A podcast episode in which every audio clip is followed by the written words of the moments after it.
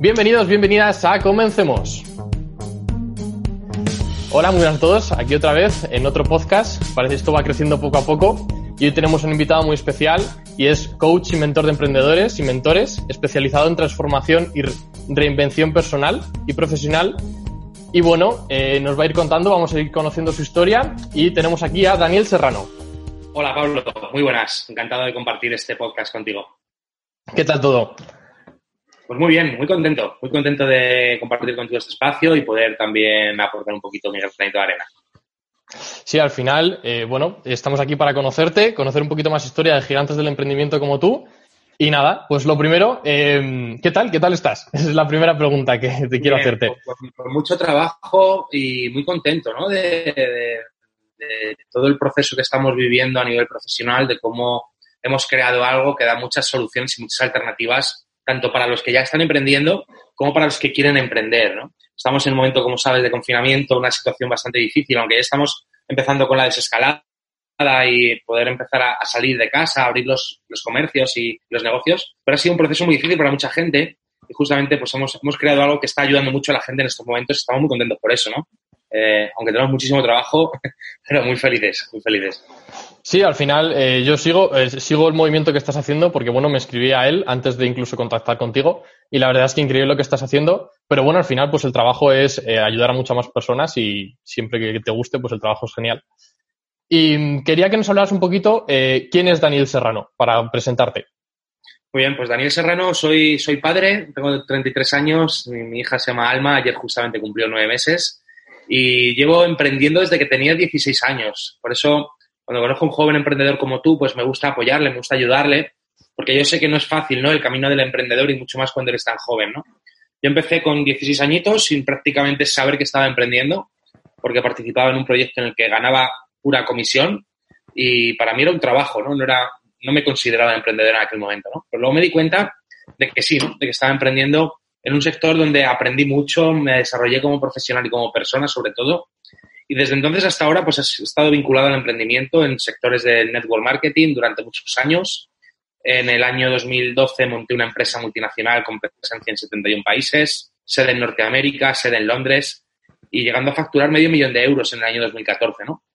En el año 2015 toqué fondo, me arruiné por completo en todas las áreas de mi vida eh, tuve que cerrar mi empresa y mal vender lo, el poquito activo que teníamos.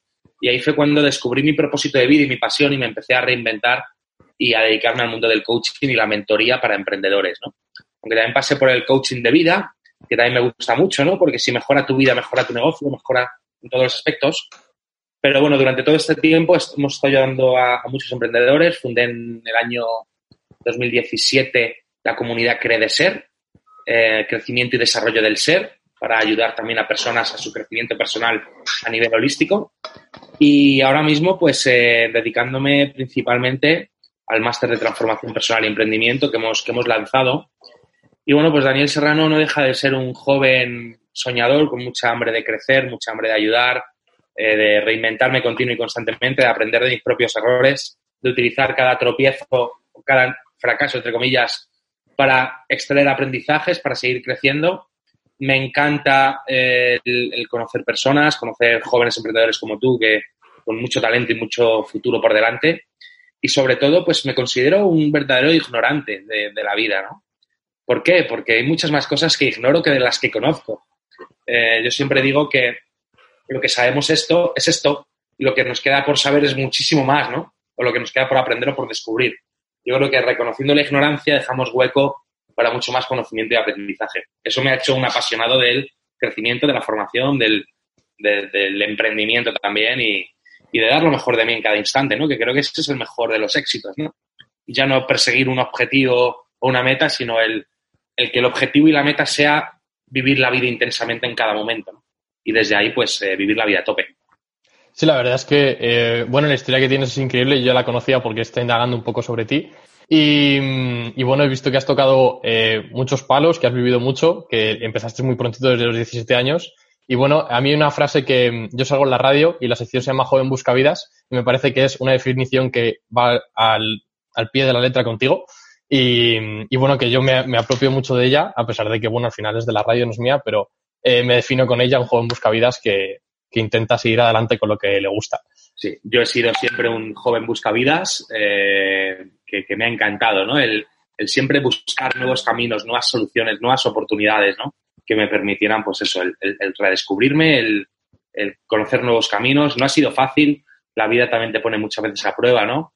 Nos hace sacar nuestras agallas en momentos duros y difíciles y nos hace también tener que aprender a decidir, ¿no? Qué camino seguir, ¿no? Porque cuando empieces a emprender tan joven, yo he sido muy rebelde, eh, yo me fui de casa con 17 años por, por rebelde, ¿no? Por, porque mis padres me querían llevar por un camino y yo quería ir por otro, ¿no? Y también pues la vida te pone a veces pruebas serias y graves, ¿no? Que hay que aprender a decir que no, saber con quién relacionarse. Estuve metido durante un tiempo en el mundo de las drogas, que eso también me hizo pasar factura en mi vida y me hizo también, hasta los 20 años, también toqué fondo en esa, en esa etapa, ¿no? Con problemas de salud grave por culpa de esto. Y eso me hizo también eh, valorar más otra serie de cosas, ¿no? Valorarme más a mí mismo, valorar más la vida, elegir muy bien con quién relacionarme, ¿no? Con personas tóxicas o con personas que me empoderen, con personas que me ayuden a creer en mí o, que, o personas que me ayuden a destruirme, ¿no? Y, uh -huh. y, ahí, pues obviamente, gracias a todo eso, pues me pude reinventar también en aquel entonces, ¿no? Sí, muy bueno. De hecho, eh, has comentado un punto muy que quería eh, nombrar, que es que cuando comenzaste, eh, has comentado alguna vez que no recibías mucho apoyo por tu entorno, porque no lo veían como, eh, como algo viable, porque era extraño para ellos. Y quería que nos hablaras un poco qué es, eh, sabes cómo es eh, llevar un camino en el que, bueno, pues tu entorno no tienes todo el apoyo que te gustaría. Fíjate, mi padre es taxista y lleva siendo taxista desde antes de que yo naciera y mi madre es ama de casa, ¿no? Y yo cuando llegué a casa con 17 años diciéndoles, mamá, estoy ganando 4.500 euros al mes. Te anda, chaval, te están lavando el cerebro, te están engañando, o en qué rollos raros te estás metiendo, ¿no? Cuando llegaba a casa un domingo a las 8 de la tarde, súper motivado, porque había estado en un curso donde me iban a enseñar a ganar 300.000 euros al año, mi madre me decía, anda, chaval, deja de soñar, ya te han metido pajaritos en la cabeza y búscate un trabajo normal, ¿no? Es duro, es duro cuando las personas que más quieres y que más te quieren te están cortando las alas y te están diciendo que no sueñes, ¿no? Yo, para mí ese ha sido mi mayor campo de entrenamiento, donde he, entrenado mi, perseverancia, mi constancia, mi mentalidad, mi resiliencia, donde me he atrevido a poner límites, ¿no? Donde he tenido que ser fiel a mí mismo y a mis sueños para que no permitir que nada ni nadie, sobre todo las personas que más me quieren, me impidieran lograr lo que quisiera, ¿no? Eso yo sé que hay muchos jóvenes que se ven identificados con esto, ¿no? Porque nuestros padres vienen de una generación donde lo que se llevaba era el trabajo estable, el hacer una carrera, el hipotecarte y el tener un sueldo fijo para toda la vida. Eso ya no existe. Desgraciadamente, o doy gracias, mejor dicho, de que eso ya no existe y que hay muchas más oportunidades donde personas como tú y como yo podemos trabajar por Internet en cualquier parte del mundo, sin la necesidad de optar a un sueldo fijo, sin tener que vender nuestro tiempo, es decir, nuestra vida a cambio de un sueldo, sino pudiendo hacer aquello que nos encanta, ¿no? Cuando no es fácil, no es fácil enfrentarse a, a, tu familia, a tus amigos. A mí mis amigos me decían, tío, has cambiado, te estás vendiendo, ¿no? Por dinero. Yo era rapero con rastas con 16, con 16 años. Me corté las rastas y me puse un traje y una corbata, para que te hagas una idea. Claro, sí. Seguía teniendo a mi mismo grupo de amigos, ¿no? Y, y, y eso me, me llevó a hacer hasta bullying, mis amigos. Pues tío, ya no eres el mismo, ¿no? ¿Cómo que no soy el mismo? Lo que pasa es que ahora trabajo y gano dinero. Antes era un tirado, ¿no? Y, y qué pasa? Pues que en ese sentido eh, no es fácil, hay que ser muy, muy fiel a lo que uno quiere y hay que estar dispuesto a poner límites, poner barreras y sobre todo no, no rendirse, no desistir, ¿no? Yo lo que le diría a cualquier emprendedor que ahora mismo tenga a su entorno más cercano en su contra es que les entienda, que les comprenda, que quieren lo mejor para él, sin ninguna duda. Sin embargo, que sea fiel a sus ideales, que sea fiel a sus sueños y que empiece a relacionarse con personas que sí le ayuden a llegar donde quiere llegar, ¿no? Yo, gracias a haberme relacionado con mentores y con profesionales que ya estaban donde yo quería estar, me ha servido para seguir creciendo. Si no, hubiera sido mucho más fácil tirar la toalla pero obviamente no, no, no, estaba en mi naturaleza ¿no? y en, mi personalidad. Sí, la verdad es que eh, el entorno es muy importante y cómo te, te, tomas lo que te dice el entorno. Yo la verdad es que he tenido suerte y a pesar de que, pues al final mis padres, como comentas, son de otra generación, eh, siempre he recibido ese apoyo de, bueno, pues si es lo que te gusta, adelante. De hecho, hace poco tenía una conversación con mi madre porque yo hace una semana hice un lanzamiento que no salió bien, pero bueno, de todos los errores se aprende.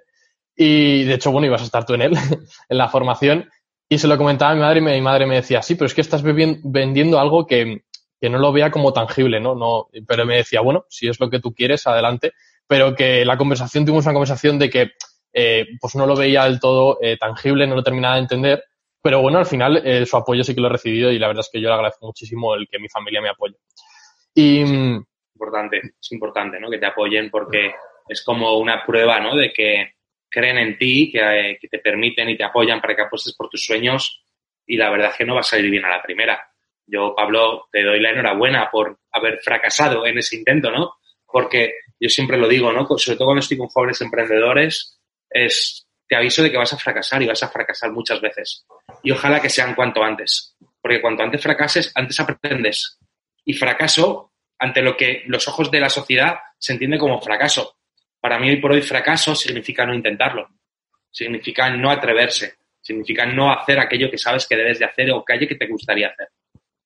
Sí, la verdad es que es algo que, te había escuchado decir y quería que en algún momento saliera porque me parece eh, muy importante el, lo que ves tú como fracaso, que al final eh, estoy en consonancia con él. De hecho, hace poco escuché, lo comentaban en la radio en la que salgo yo, que mm, en la zona de Estados Unidos, eh, para darte un préstamo si tienes que ir a pedirlo, como que el vez de mirar que miran los fracasos y si no has tenido ciertos aprendizajes a través de los fracasos, como que no te lo dan. Se fijan en ese punto y la verdad es que es una mentalidad muy diferente la que tienen allí la que tenemos aquí. Claro, tú fíjate, Pablo, el, haber montado una multinacional con sede en Norteamérica y yo no había visitado nunca Estados Unidos, ¿eh? pero monté una empresa allí. Solo había viajado una vez a Londres y monté una empresa allí. Tener clientes en 71 países, material de marketing en 7 idiomas. Yo estuve dos años dirigiendo esta empresa te puedo asegurar que yo aprendí más en estos dos años que lo que hubiera aprendido haciendo cuatro carreras universitarias. Porque aprendí la parte práctica, aprendí de mis propios errores. Me atreví a hacer cosas que por mucho que te cuenten la teoría, hasta que no te pones a hacerlo, no, no, no compruebas si puedes hacerlo o no. no. No aprendes a hacerlo o no. Es como si te doy un libro de, que enseña a montar en bicicleta. Hasta que no te subes a montarte a la bicicleta te caes, no aprendes, ¿verdad? Está claro. Para mí los negocios y el emprendimiento es exactamente igual y, es así en, Estados Unidos que van muy por delante que en España. Cuanto más veces te equivoques, más rápido aciertas, ¿no? Yo el mm. otro día aparecimos en el periódico AS en un artículo sobre la vida de Michael Jordan, sobre su documental, eh, aportando un artículo donde yo decía que eh, estarías dispuesto a fallar 100.000 veces para acertar un millón. Yo sí. Yo ahora también, antes te diría que no. Yo sí. Es más, el otro día hablando con un amigo que se dedica al, trading, le pregunté, ¿no? Que cómo le iba, que si estaba ya ganando mucho y tal. Me dice, pues mira, yo cuando empecé en esto me dieron un saco lleno de errores y ya mi saco está casi vacío. Cuando se vacíe el saco, ahí ya estaré teniendo éxito, ¿no? Por lo tanto, esos errores, cuanto antes se cometan, más barato cuestan y más rápido se aprende. Por lo tanto, bienvenidos son. Sí, la verdad es que es muy potente lo que el mensaje das y, estoy totalmente en pleno de, acuerdo con él. Y has comentado una cosa que me parece muy importante, que es eh, tener claro eh, los objetivos, sabes cuál es tu objetivo, eh, sobre todo para el entorno de la familia, para cuando no te apoyan y tal. Y quería hacerte la pregunta de cuál es actualmente como tu meta de vida, tu objetivo a nivel mayor y digamos cuál es tu próximo objetivo cercano con el cual has segmentado esa meta tan grande. Bien, para mí, eh, si me hablas de, meta a largo plazo, yo lo trabajo más como visión, ¿vale? Te puedo hablar de mi visión a 5 o 10 años y luego te puedo hablar de mis metas a un año, porque, por ejemplo, la visión a 5 o 10 años, definirla de una forma smart, específico, medible, alcanzable, retador, realista y con una fecha en el tiempo, para mí 5 años es un plazo muy largo y hay muchos factores que no dependen de uno como para planificar algo a tan largo plazo, ¿vale? Te puedo contar mi visión, ¿vale? Vale, perfecto. Por ejemplo, la visión de, Apple era llevar el ordenador personal a todas las casas, ¿no? Y facilitarnos el acceso a la tecnología mediante el mejor producto a nivel premium, estética, diseño, eh, tecnología y demás. Y lo ha logrado, lo ha conseguido, ¿no? Pues mi visión es poder transformar la vida de un millón de emprendedores, ya sea directa o indirectamente, ¿no? Eh, y no solamente yo, sino, por ejemplo, Pablo, si yo transformo tu vida, yo te inspiro a ti, el efecto expansivo que puede provocar el yo haber trabajado contigo, tú puedes a lo mejor haber transformado la vida de mil emprendedores, pero indirectamente yo algo he aportado, algo he influido en todo eso. Pues esa es mi visión. Sé que un millón de personas de aquí a 5 o 10 años es algo totalmente viable, realista, alcanzable y, para mí es lo que más me mueve, ¿no? El jóvenes talentos como puede ser tú o como era yo cuando tenía tu edad, ¿no? Es el, facilitarles el camino para que puedan vivir la vida que merecen, para que puedan lograr sus sueños, sus objetivos, sus metas y vivir dignamente, ¿no? De, de sus emprendimientos. Yo mañana, si fuera multimillonario, seguiría haciendo lo mismo que hago hoy. Lo haría obviamente a, mayor escala y con mejores recursos, ¿no? Pero eh, eso es lo que hoy por hoy me mueve, me motiva y el día de mañana seguiré haciendo. Y, por ejemplo, mi objetivo a, un año, que en este caso sería de aquí a diciembre de 2020, es haber llegado a mil alumnos con el máster de transformación personal y emprendimiento, eh, tener cientos de casos de éxito. Ahora mismo tenemos una tasa de casos de éxito impresionante, que yo mismo estoy sorprendido. Y bueno, ese es un gran objetivo, ¿no? Luego tener la versión del máster en, tres niveles, ¿no? De, de intensidad, digamos, la versión más light, la versión más, más estándar y la versión más premium. Eh, porque obviamente hay diferentes tipos de público, ¿no? Por ejemplo, vamos a lanzar becas para menores de 25 años para que accedan en otras condiciones económicas, también para dar el salto a Latinoamérica y Norteamérica. Mi visión es eso principalmente y ya estar empezando a trabajar en el segundo máster complementario del primero. Y mi objetivo más a corto plazo es, bueno, acabamos de iniciar la segunda promoción de alumnos del máster y el día 15 y 16 de junio lanzamos un congreso de emprendehéroes. Que en ese congreso de emprender, no sé si cuando nos escuches será antes o después de esta fecha, es posible que sea después, pero 16, 15 y 16 de junio un congreso de emprendehéroes donde son 10 horas de contenido de valor de alta calidad, donde participan 18 de los 25 formadores que participan en el máster y donde eh, el acceso es gratuito, donde nuestro objetivo es llegar a unos 2.000, 3.000 emprendedores para poderles impactar positivamente en sus vidas y que luego pues por de ahí salgan los próximos casos de éxito del máster.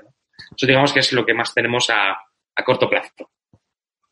Muy bueno, y ya por nombrarlo, si esto si hay alguien que lo escucha antes, ¿dónde puede encontrar toda esa información para apuntarse? Porque la verdad es que suena estupendamente.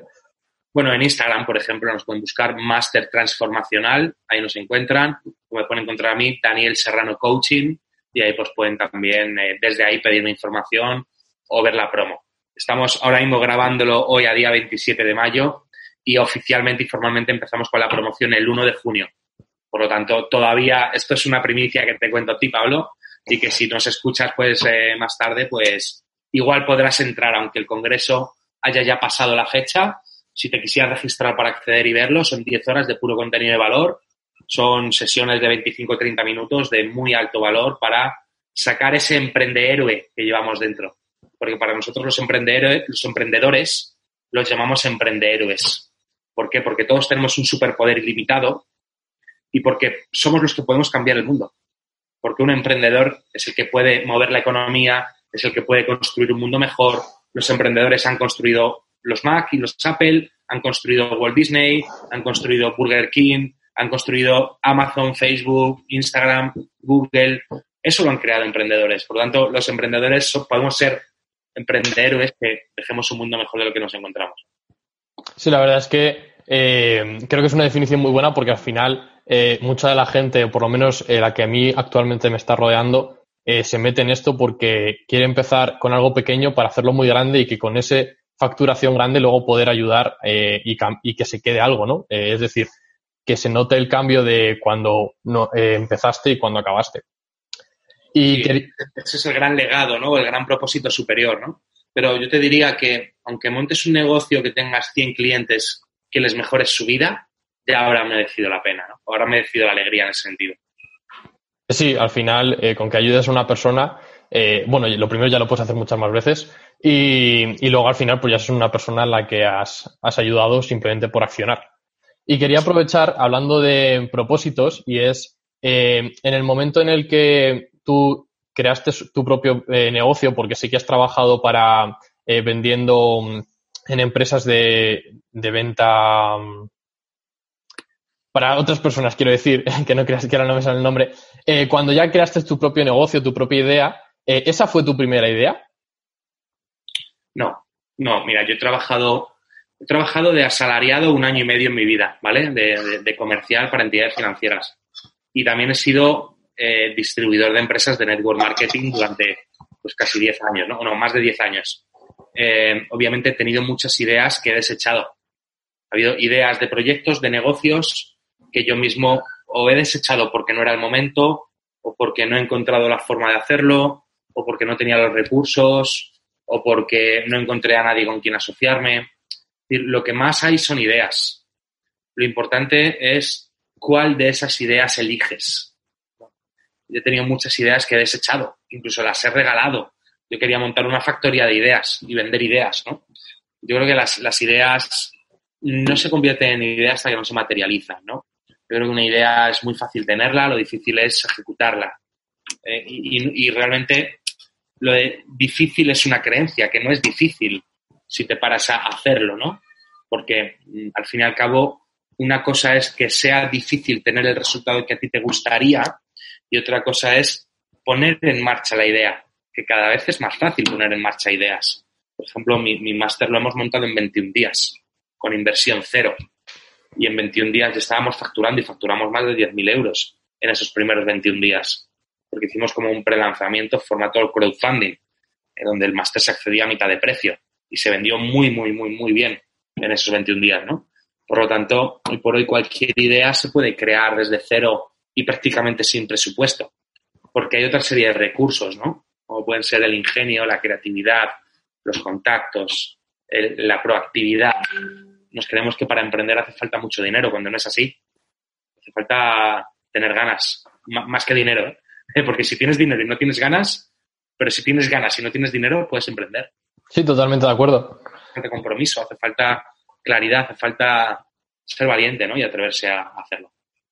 Sí, de hecho, eh, quería poner el ejemplo que mira que es algo que no he contado nunca. Yo este podcast, por ejemplo, aunque no estoy ganando dinero con él porque de momento tampoco es mi objetivo, no he invertido nada. Eh, quiero decir, lo estoy haciendo con mi ordenador. Eh, actualmente las entrevistas las hacemos con Zoom porque, bueno, estamos en cuarentena. Y tengo la posibilidad de que, gracias a Dios, hay un montón de plataformas que ahora actualmente, de manera totalmente gratuita, nos dan la posibilidad de subirlo. Entonces, realmente, y utilizo los cascos de un teléfono. Entonces, realmente es todo lo que necesito. Claro. Y incluso este podcast, desde ya hay formas de monetizarlo. Aunque no lo estés monetizando todavía, pero hay formas y fórmulas, ¿no? Desde ya, desde en esta misma entrevista, ¿no? Poder rentabilizarlo.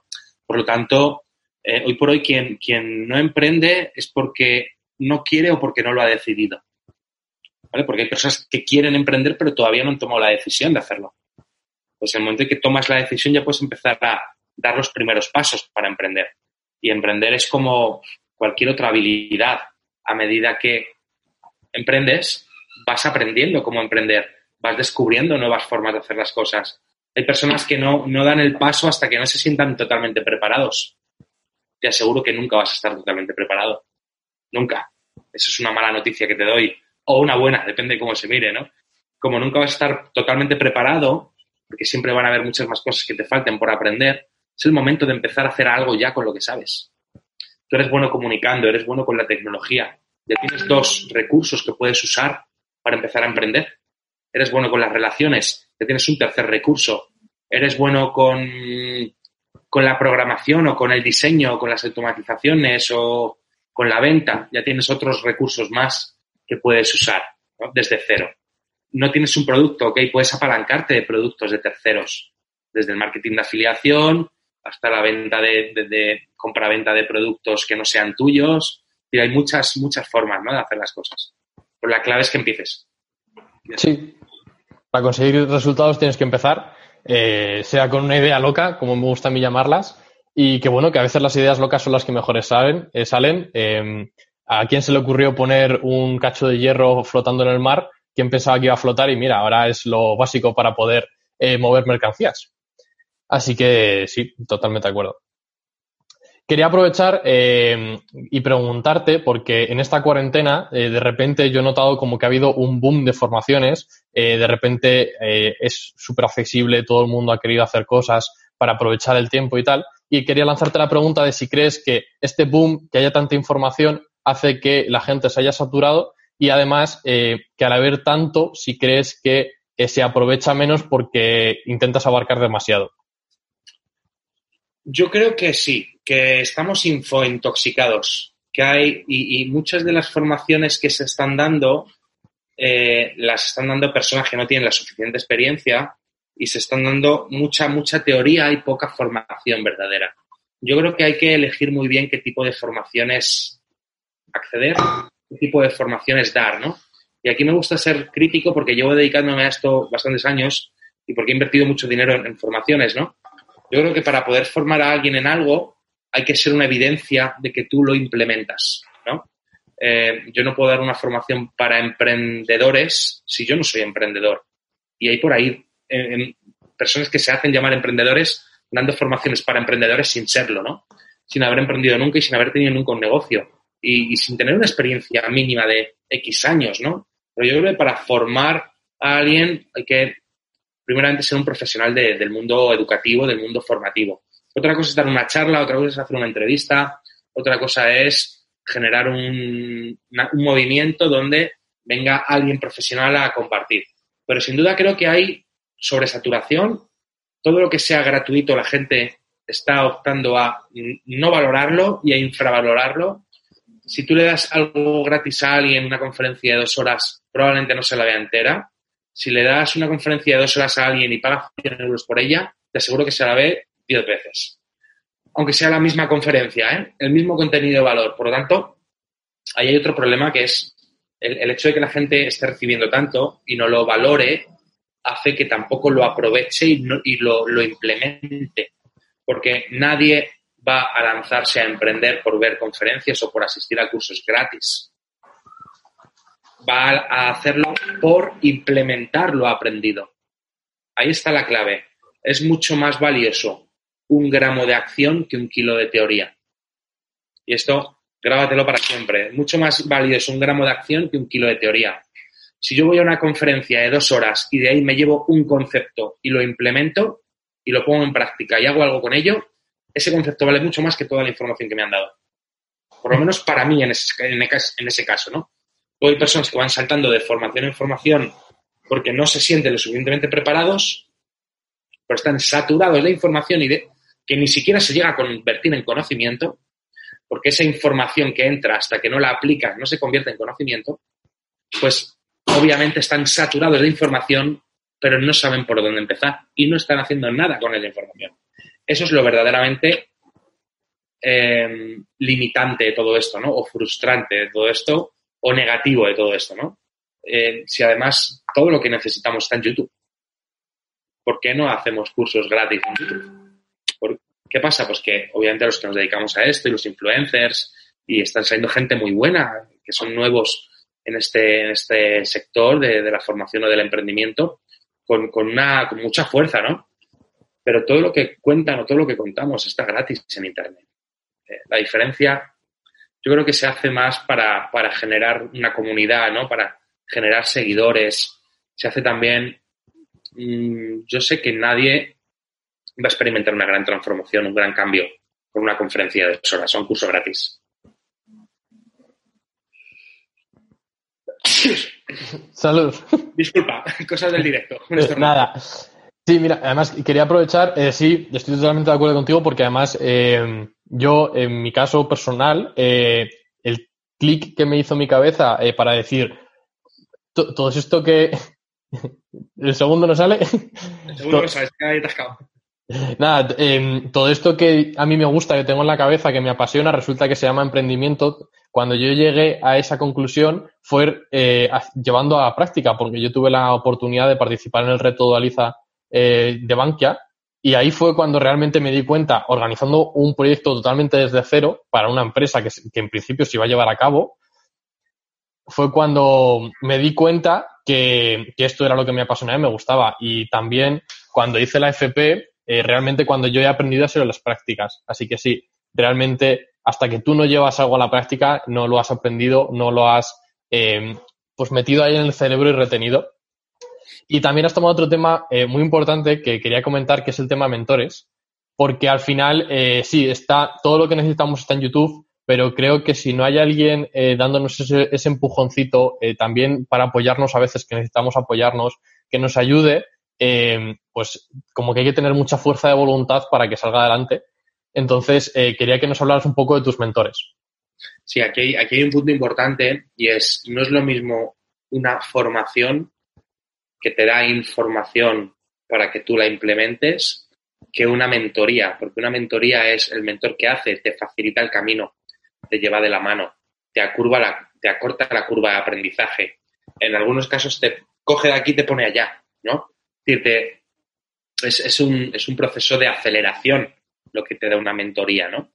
Yo para mí, eh, mis mentores, mmm, te voy a hablar del de, el, gran mentor, ¿no? Y el, el mentor que más me ha, me ha enseñado, ¿no? Que es, han sido mis propios errores, que ha sido la vida, la vida misma, ¿no? El feedback que he ido recibiendo de la vida, ¿no? Eh, un mentor no te va a enseñar algo que tú mismo no seas capaz de aprender por ti mismo. Porque esto es como el, el, el reconocimiento. Si yo te hago un reconocimiento a ti de algo bueno que has hecho, pero que ni tú mismo te das a ti mismo ese reconocimiento, ese reconocimiento que yo te doy no te sirve. Ese reconocimiento se queda inerte, porque te estoy diciendo algo que ni tú mismo te crees, ¿no? Por lo tanto, si yo contrato a un mentor y un mentor me dice, tú eres capaz de ganar un millón de euros en un año y te voy a dar mi estrategia para que lo logres y te voy a dar mi fórmula para que lo logres y te voy a demostrar cómo yo lo he logrado, pero yo no me creo que puedo lograrlo, lo que el mentor me esté dando no vale absolutamente de nada. Y no es porque no sea valioso, sino porque yo no sea capaz de valorarlo o de aprovecharlo o de implementarlo. Y ahora sí, si quieres te digo nombres, mi primer, mi primer y principal gran mentor ha sido Tony Robbins, que estuve con él por primera vez con 20 años en su evento en Londres, en UPW. Luego estuve nuevamente en 2000, 2015. Con Tijar Fecker también he estado con él las dos veces que ha venido aquí a, a España. Luego también con formadores hispanos, pues me formé en Neurotrainer con Juan Carlos Castro, formador de alto impacto con Sergio Cánovas, he hecho también certificación de coaching estratégico con Tino Fernández, eh, certificación en coaching ontológico con Mónico Carvajal. Digamos que he tenido muchos mentores de los cuales me he formado ¿no? y he aprendido con ellos. Y luego, incluso mis propios alumnos han sido grandes mentores míos. ¿Por qué? Porque cuando yo cojo a un alumno y le llevo de aquí a aquí, ¿vale? Yo también estoy creciendo con él. El hecho de yo asumir contigo un compromiso de llevarte al siguiente nivel, eso me lleva a mí también al siguiente nivel. Por lo tanto, eh, yo creo que hay que aprender de todo el mundo eh, y, bueno, pues yo creo que no te podría decir un único mentor, porque una vez un gran maestro me dijo, aprende de todo el mundo y crea tu método propio. Fórmate de todas las escuelas y todas las do doctrinas posibles y forma la tuya propia, ¿no? Es como si el día de mañana decidiera seguir una religión.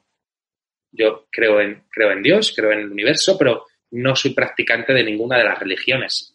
Yo si el día de mañana quisiera vincularme a una religión, estudiaría de todas, aprendería de todas y a lo mejor creo la mía propia, basándome en lo que me he llevado y extraído de cada una de ellas, ¿no?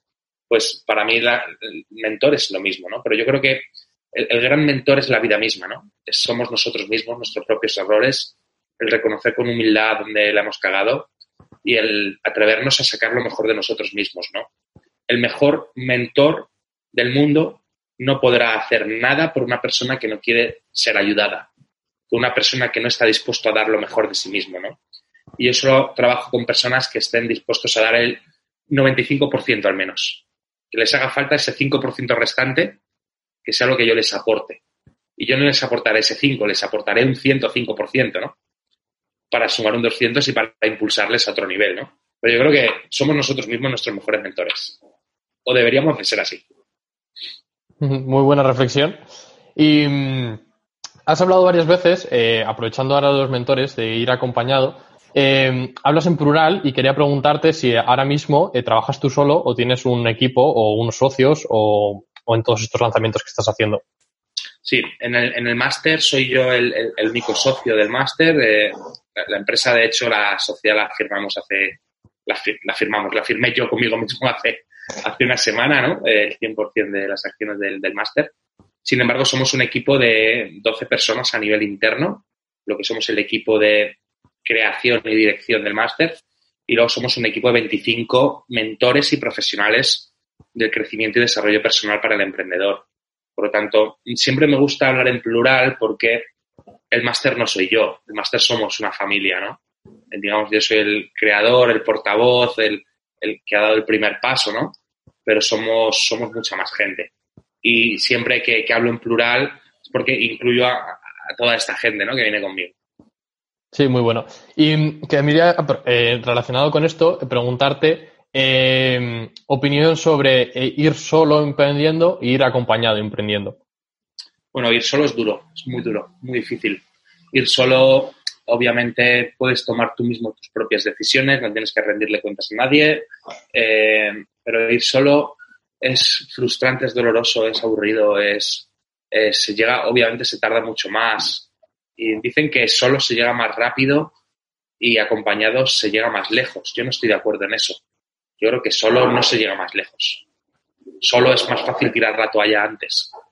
Solo es más fácil sufrir, ¿no? Durante todo el proceso. Eh, ir solo cuando necesitas apoyo o ayuda o una visión externa, ¿quién te la da? Normalmente pedimos consejo a las personas inadecuadas, ¿no? Yo he habido momentos en mi vida, en mis emprendimientos, que les he pedido consejos a mis padres, cuando ellos no tenían la experiencia ni tenían la formación, no eran la mejor persona para darme un consejo objetivo, porque su consejo probablemente no me servía. Yo era de pedir muchos consejos a mucha gente, pero no siempre la persona a la que le pides el consejo está preparada para darte un consejo que te sirva, ¿no? Porque puedes ir solo, pero pedir consejos o pedir opiniones a personas externas, ¿no? Hay emprendedores que, sí, que sus padres tienen experiencia y que les apoyan, les ayudan, les enseñan y son sus mejores mentores. Fantástico, enhorabuena, ¿no? Pero, por ejemplo, ir acompañado, ¿qué te da? Una visión panorámica, te da nuevas visiones, nuevos puntos de vista a la hora de resolver dificultades, conflictos, problemas, a la hora de crear nuevas oportunidades o mm, nuevas estrategias, obviamente el tener esa visión adicional hace que la tuya se amplifique. Yo solo puedo ver esto, ¿no? Pero yo veo esto, pero tú ves esto de aquí. Por lo tanto, juntos vemos mucho más, ¿no? Es como que tenemos mucha mayor capacidad de poder hacer más cosas, poder llegar más lejos y poder crear algo más grande.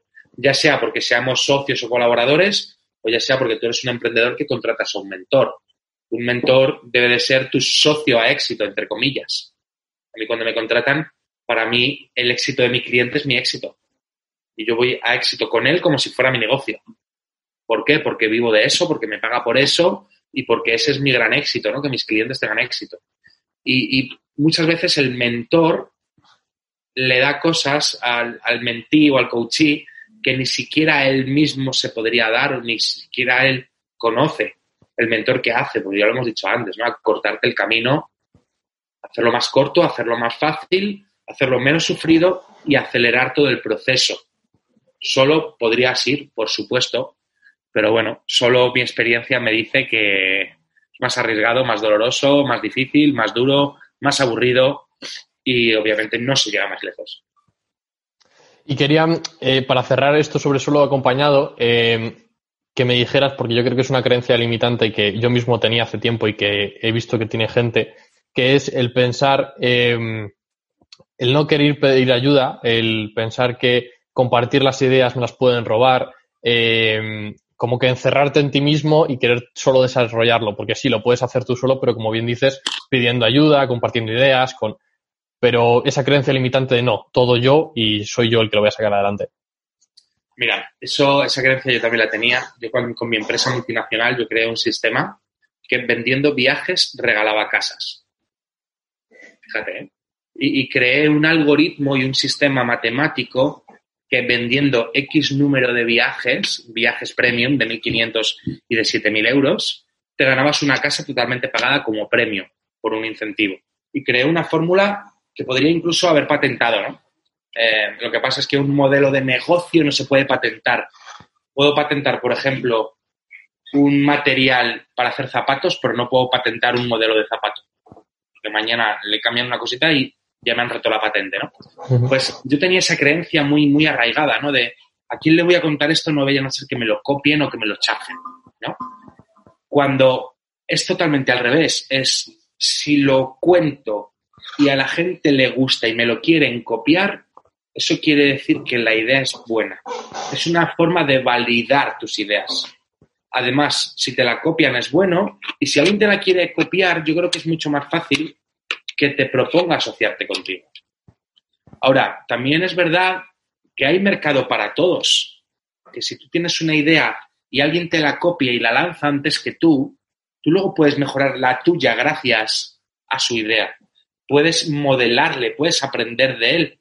A mí me han, entre comillas, copiado o se han inspirado en mí mentores que estaban más posicionados que yo en crear conceptos o ideas que yo ya había lanzado, pero ellos a lo mejor con más experiencia, con más recursos, lo han lanzado antes y se han posicionado antes.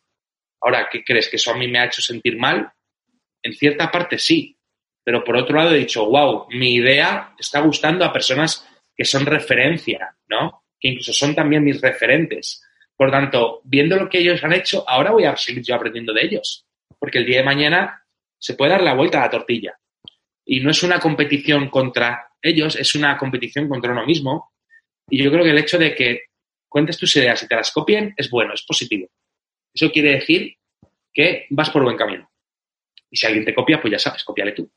Y ya está. Tan sencillo como eso, ¿no? Y luego el, es mejor ir solo, yo creo que eso es, o el no pedir ayuda, eso yo creo que es, eh, nos han educado mal, ¿no? Que pedir ayuda es de débiles o es de, o está mal visto, ¿no? Yo creo que a todos nos gusta ayudar, ¿no? ¿Y por qué no a todos nos gusta ser ayudados? Pues obviamente si te gusta ayudar, Pablo, ¿por qué no vas a pedir ayuda tú también? Si vas a pedir ayuda a alguien que te va a ayudar con toda su mejor intención, y más si es alguien que conoces, o alguien que tiene buena reputación, o alguien que ya está donde tú quieres estar. Porque muchas veces solamente necesitas pedirle un consejo a alguien que ya está donde tú quieres estar. Pues gracias a eso puedes crecer mucho más rápido. Sí, la verdad es que, eh, bueno, esto era un poco lo que quería sacar, el, ver qué opinabas de ello, porque eh, sí, creo que es todo por tema de creencias. Además, eh, muchas veces cuando nos dan un consejo hasta como que nos molesta, porque es como no te lo he pedido y yo he vivido eso de cerca. Y, y sí, bueno, y ahora te voy a lanzar una pregunta que me he propuesto hacerle a todo el mundo y es ¿qué aprendizaje te hubiera gustado aprender antes? O, formulado de otra manera, ¿qué le dirías ahora mismo a tu yo de joven? Qué buena pregunta. Bueno, pues a mí me hubiera gustado aprender antes la, la, importancia de que la parte más importante de mi emprendimiento soy yo. La importancia de el equilibrio en todas las áreas del crecimiento personal del emprendedor. De desapegarme del resultado, de no enfocarme tanto en el hacer o en el tener y enfocarte más en mi parte interna del crecimiento. ¿Vale? Eh, yo creo que eso es lo que más me, hubiera gustado aprender antes, ¿no? ¿Y qué le diría a mi yo del pasado? Yo creo que le diría que arriesgue más, que arriesgue más y que aprenda a ser muy organizado y muy ordenado. Porque ese ha sido uno de mis puntos débiles, ¿no? Yo he tenido, por ejemplo, estado en varios negocios simultáneamente y ha habido grandes oportunidades que he perdido por ser desorganizado o desordenado. Pues yo me diría también a mí mismo hace ocho años o hace diez años que hubiera metido de lleno la cabeza y el pie en el Bitcoin, por ejemplo, eh, en las criptomonedas, en la tecnología blockchain, ¿no? en todo aquello que empiece a sonar a modo tendencia, hacerle mucho más caso. Yo he sido muy visionario siempre, ¿vale? De, ver cuando una oportunidad va a crecer y he acertado muchas veces, pero ha habido otras veces que no he hecho caso a mi instinto. Yo me diría a mi yo del pasado, haz más caso a tu olfato, a tu instinto y lánzate arriesgando todo lo que te puedas permitir arriesgar. Y yo he sido de arriesgar mucho, ¿eh? Por eso he ganado mucho, también he aprendido mucho y he, perdido también mucho. Y, me gusta arriesgar porque dicen que el que no arriesga no gana, ¿no? Pero, por ejemplo, yo podría haber aceptado en mi empresa el Bitcoin en el 2012, cuando valía 200 dólares. Y lo conocí antes de que diera el primer subidón a mil y pico. Ahora, por ejemplo, eh, conocí el Bitcoin, el Bitcoin Vault cuando estaba a 3 dólares en diciembre del 2019 ahora está a 150 y tantos. Y fíjate, no le hice caso, no me metí ahí, y eso que me lo hablo de él, una persona de mi entera confianza, Y no le hice caso por estar como desorganizado, ¿no? Porque tenía en esa época temas personales, ¿no? De cambios y demás. Y no le, no le planté bola, ¿no? ¿no? No le di la atención que merecía, ¿no? Pero yo me, me diría a mí mismo que observara mucho mejor los mercados, que aprendiera de las oportunidades y que estuviera más alerta, más organizado para poder aprovechar mejor las oportunidades. Sí, creo que has nombrado algo eh, bastante importante que es el instinto que tenemos cada uno, eso que te dice vea por ello, que muchas veces eh, lo dejamos por alto y a veces pues eh, nos viene bien y no nos metemos en un berenjenal y otras veces todo lo contrario nos pasa que perdemos grandes oportunidades y muchas veces simplemente es por el qué dirán y mm, por no ir a la contra de lo que la gente va o lo que dice. Y mm, eh, quería comentar ahora eh, que nos hablaras un poquito, porque lo has dicho antes y yo ya lo sabía que fracasaste, que después de la, en 2015 te arruinaste eh, por completo. Y quería que nos hablaras un poco sobre cómo es el pasar ese proceso, ¿no? El de decir, de repente he perdido todo, ¿qué hago ahora? Bien, fue, fue un proceso duro, ¿no? Fue un proceso en el que yo, yo repetía la siguiente frase casi todos los días. Digo, joder, si tenemos el mejor producto, el mejor marketing, la plataforma web en tres idiomas, todo el material en siete idiomas, nos pasamos seis meses vendiendo cero euros después de haber facturado medio millón de euros, ¿no? Yo no entendía lo que estaba pasando. Para mí fue un proceso duro de desapego y de, y de aceptación. Porque para mí era mi proyecto final de carrera. Para mí, yo me sentía Steve Jobs. Y para mí era mi Apple. Para que tengas una idea, ¿no? En aquel entonces. Em, ahí fue como un, yo tengo un proceso de desapego y de aceptación bastante importante. Y cuando decidí cerrar, lo hice público. Me acuerdo que el día 31 de mayo del 2015 hice un post en Facebook anunciándolo, ¿no? Porque teníamos 2.700 clientes en todo el mundo en apenas dos años. Y cuando hice ese post me llegaron un montón de mensajes, gente apoyándome, gente ofreciéndome oportunidades, amigos míos dejándome dinero. Decir, mm, hice un acto de humildad y de compartir mi vulnerabilidad y mi realidad y recibí muchísimo apoyo de gente inesperada. Y por otro lado, tomé una decisión que fue, la, yo creo, de las más importantes de mi vida, ¿no? Me hice la siguiente pregunta y es, ¿ahora qué voy a hacer con mi vida? ¿Ahora a qué me voy a dedicar? Mi padre me decía que fuera taxista, mi madre me decía que trabajara en un Mercadona. Y yo que decidí trabajarme a mí mismo. Me pegué casi un año sabático yo vivía en Marbella en aquel entonces. Me pillé un año sabático donde bajaba todos los días a, hacer deporte a la playa, donde disfruté de ese verano mucho más y mucho mejor que el año anterior, por ejemplo. Recuerdo el 2014 ganando muchísimo dinero. En mi fiesta de cumpleaños me gasté 3.000 euros. Invité a muchísima gente. Vivía en un ático con jacuzzi, con BMW descapotable. Vivía de puta madre económicamente hablando. Pero tenía una vida vacía en mi fiesta de cumpleaños vinieron mucha gente por interés o por compromiso. Sin embargo, el año siguiente fue uno de los mejores cumpleaños de mi vida y lo pasé completamente solo, solo me gasté 10 euros ese día. ¿Por qué? Porque empecé a trabajarme yo y trabajarme a mí mismo, pero con una, un nivel de conciencia y de profundidad muy heavy. Ahí conecté con la espiritualidad, conecté con la abundancia verdadera, empecé a disfrutar de la vida. Yo pesaba 130 kilos el año anterior pues me quité casi 40 kilos de peso en un año. Eh, porque empecé a cuidarme, empecé a quererme, empecé a disfrutar del presente y empecé a conectar con mi propósito de vida, ¿no? Fue como que me di el permiso de voy a confiar en la vida, en la experiencia que estoy viviendo, em, no me voy a sentir mal ni triste por esta situación. Durante una etapa me sentí bastante frustrado, pero decidí aceptar todo ese proceso y decidí pues entender que todo eso que me estaba pasando era por algo mejor. Hoy por hoy doy gracias, ¿no? De haberme arruinado. De verdad, porque me sirvió para, para no seguir por un camino que ya no era el mío, para dejar de ir por ahí, y me sirvió para, para reinventarme y dedicarme a lo que me dedico. Sí, la verdad es que eh, creo que lo que los, todos los aprendizajes que sacaste de eso, pues al final es lo que ha hecho que sigas aquí y que además ahora eh, pues te apasione hacer lo que haces. Y mm, quería hacerte dos preguntas. La primera es eh, ¿por qué pasó lo que pasó y una multinacional tan grande se fue al pique, si se puede saber?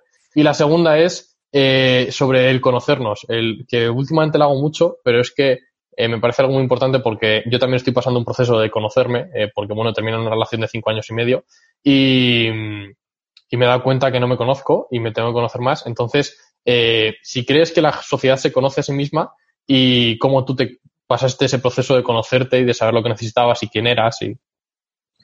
Qué buenas preguntas. Te respondo primero a la primera, ¿qué pasó para cerrar la empresa? Por un lado, hubo muchos factores externos, ¿vale? A hablar primeramente de ellos. No estaba asociado con las personas adecuadas, eh, sentía que mi abogado y mi asesor fiscal no hacían bien su trabajo. Luego uno de mis socios me ponía palos en la rueda. Luego hubo muchos cambios en este sector donde salieron muchas empresas que te pagaban un fijo todas las semanas o todos los días a cambio de una inversión. Por lo tanto, toda mi red comercial se fue a otras empresas. Luego, por otro lado, em, estos son factores externos, ¿vale? Ahora, factores, bueno, luego mi directora de administración que la tenía en Argentina era una mujer súper competente, pero entró en un problema de salud bastante grave y eso nos desestabilizó también un poquito a todos. Luego mi director de expansión se fue a otra empresa y se llevó a la mitad de mi equipo comercial.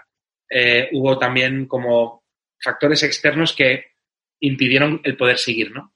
Y ahora te hablo de factores internos, porque yo podría echar la culpa a los demás y balones fuera. Ahora te voy a decir qué, qué fue lo que dependió de mí y qué podría haber hecho yo diferente, ¿no? Por un lado, yo empecé a tener miedo al éxito. Nunca había tenido miedo al éxito y ahí verdaderamente lo sentí. Porque mi business plan decía que en el año 2015 íbamos a facturar 50 millones de euros. Yo me acojoné, porque con 26 años facturar 50 millones de euros, yo por dentro sentía que no estaba preparado.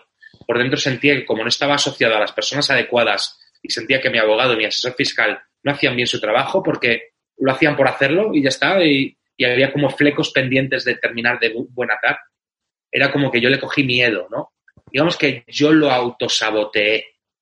Y luego me di cuenta de, de que lo que estaba haciendo me estaba desviando del propósito inicial y me estaba desalineando con mis valores.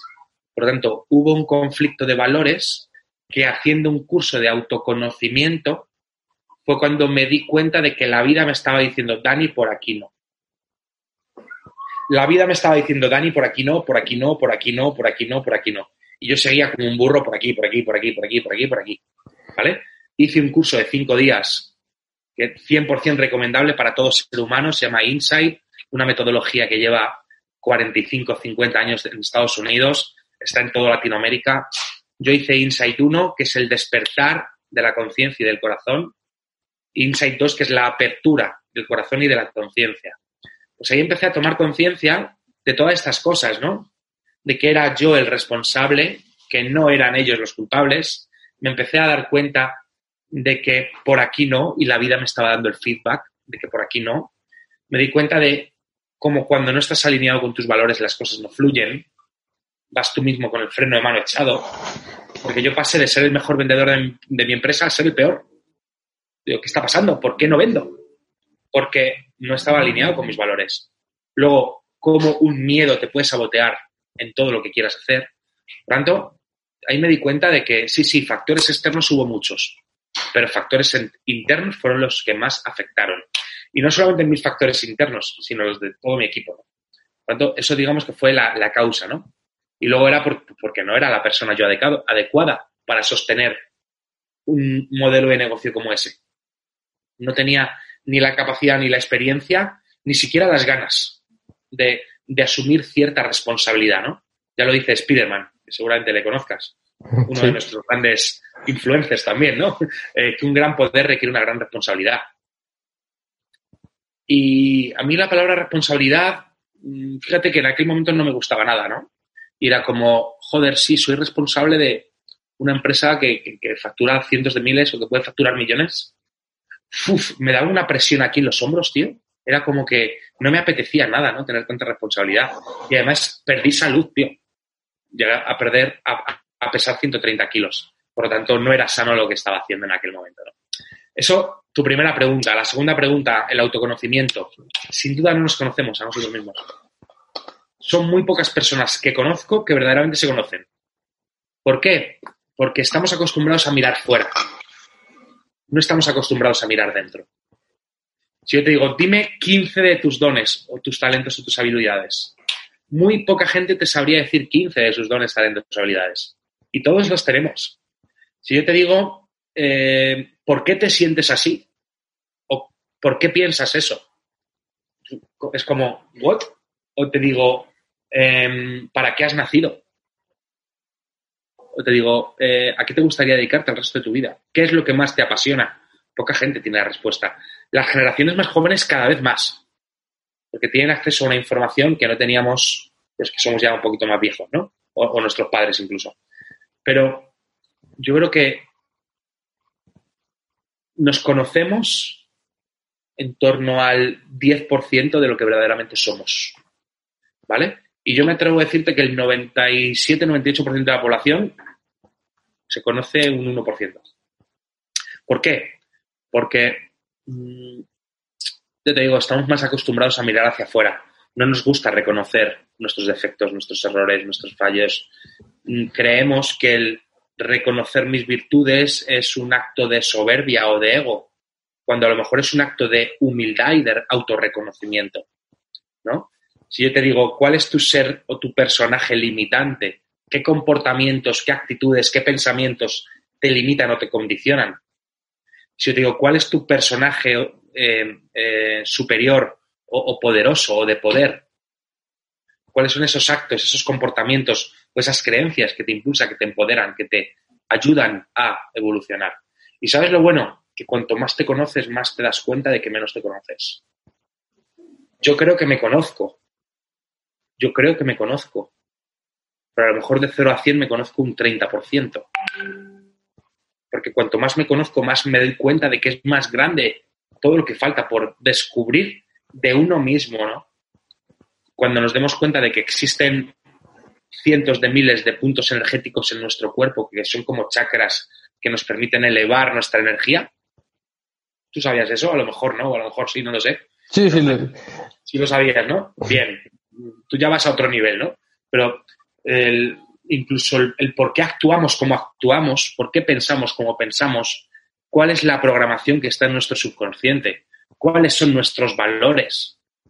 Cosas tan elementales como los valores. Hay personas que ni siquiera saben cuáles son los suyos. Por lo tanto, ahí sin ninguna duda es importantísimo el autoconocimiento.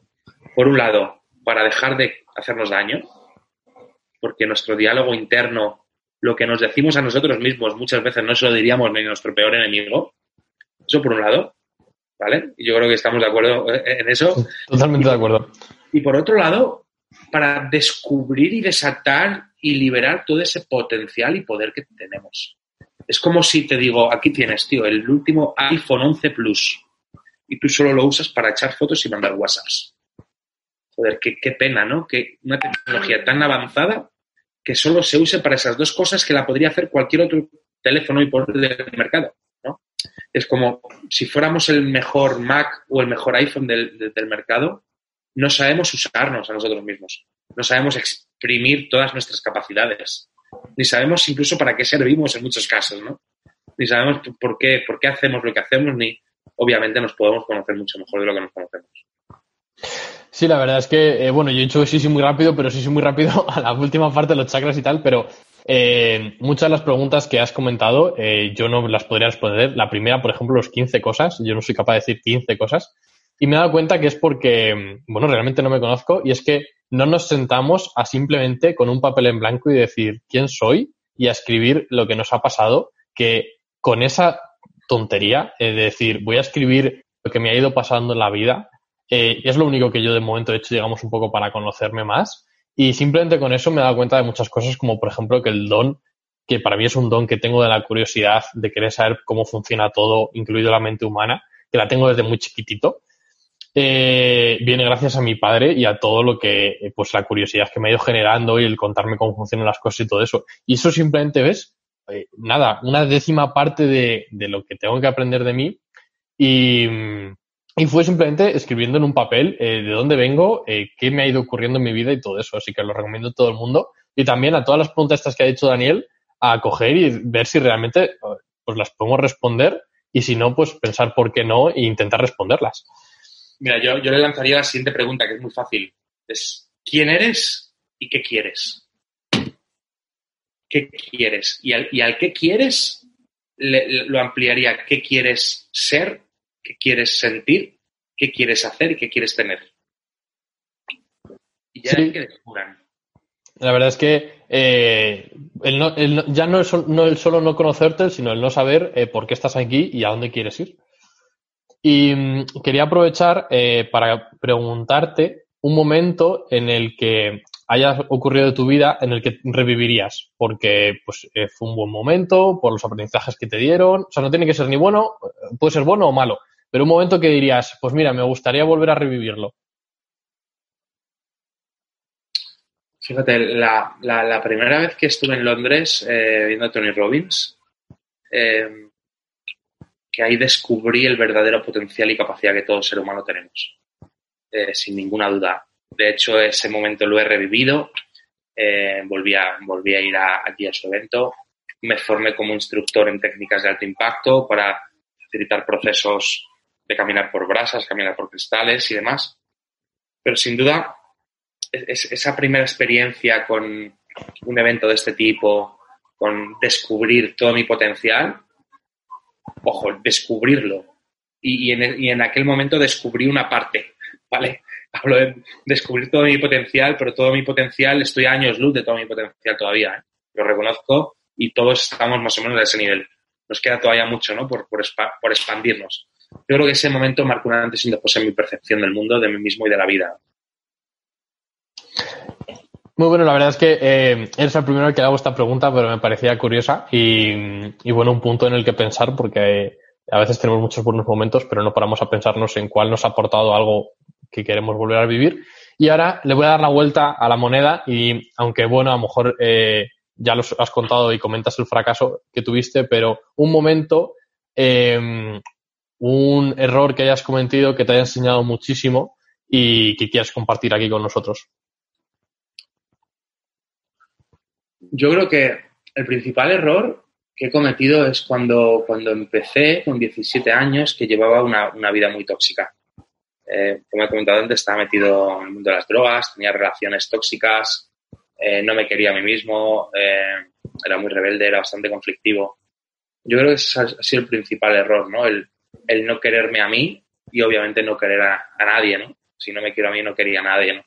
Yo creo que ese sido el principal error. Muy bueno. Lo he cometido como persona y lo he cometido como profesional. Y bueno, ya por ir eh, cerrando, que la verdad es que eh, no me ha fijado ni en la hora, le he echado ahora un reojillo y llevamos aquí hablando una hora. Y es que estaría hablando un montón, la verdad, contigo, ha, ido todo súper rodado.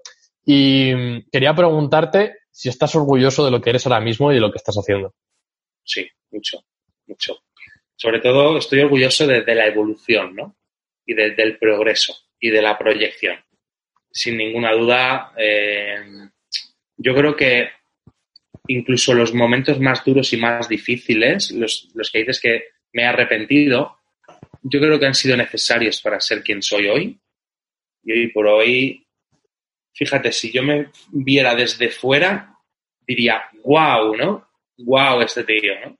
Pero hay veces que nosotros mismos nos cuesta reconocernos y honrarnos y sentirnos orgullosos de nosotros. Esto es una pregunta muy buena, porque eh, muchas veces pecamos de exceso de modestia o pecamos de falsa humildad y nos cuesta reconocer lo que somos, lo que valemos y sentirnos orgullosos.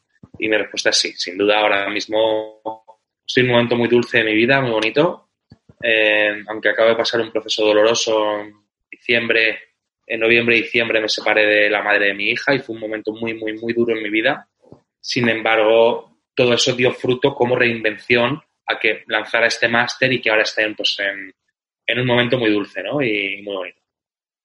Pues nada, la verdad es que me alegro muchísimo de que ahora estés bien contigo mismo, a pesar de, bueno, pues eh, cambios que ha habido, que como te he comentado, pues yo hace dos meses también me ocurrió.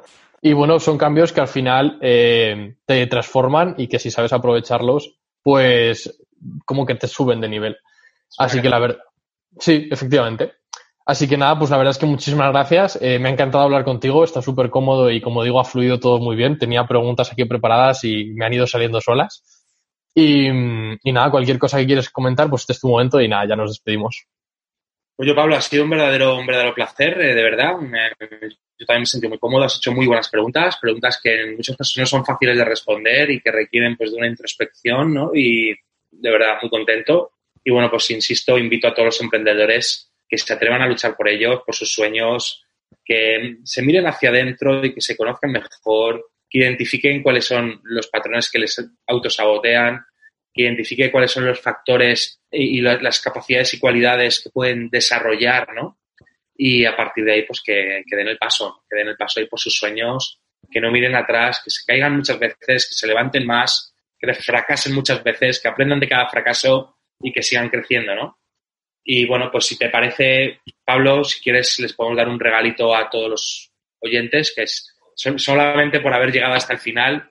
Perfecto por haber estado, pues eso, una hora y cuarto escuchando esta entrevista, pues que pasen por mi perfil de Instagram, Daniel Serrano Coaching o Máster Transformacional y a través de ahí, pues en el enlace de la bio encontrarán siempre algún regalito que podemos hacer, ¿no? O un reto de siete días de Emprenderos donde tú has participado, o una masterclass de los factores limitantes y saboteadores de los emprendedores, o cómo desarrollar ese superpoder. Y siempre tendremos algo que regalar a quien nos siga Así que nada, escribirnos y será un placer. Nos dices que nos has escuchado en entrevista y nos hará mucha ilusión. Pues la verdad es que muchísimas gracias y, nada, os animo a todos los que estén escuchando a, ir a, sus perfiles y, nada, que como comentas siempre hay algo ahí. La verdad es que es muy interesante. Yo ahora estoy con, el, suyo de los siete días que me apunté y lo estoy ahora un poco empezando, un poquito más tarde, pero lo estoy empezando y la verdad es que es información muy valiosa. Así que os animo a todos. Y bueno, espero que os haya gustado. Eh, ha sido, la verdad, súper entretenido. Y nada, nos escuchamos en el próximo podcast. Adiós.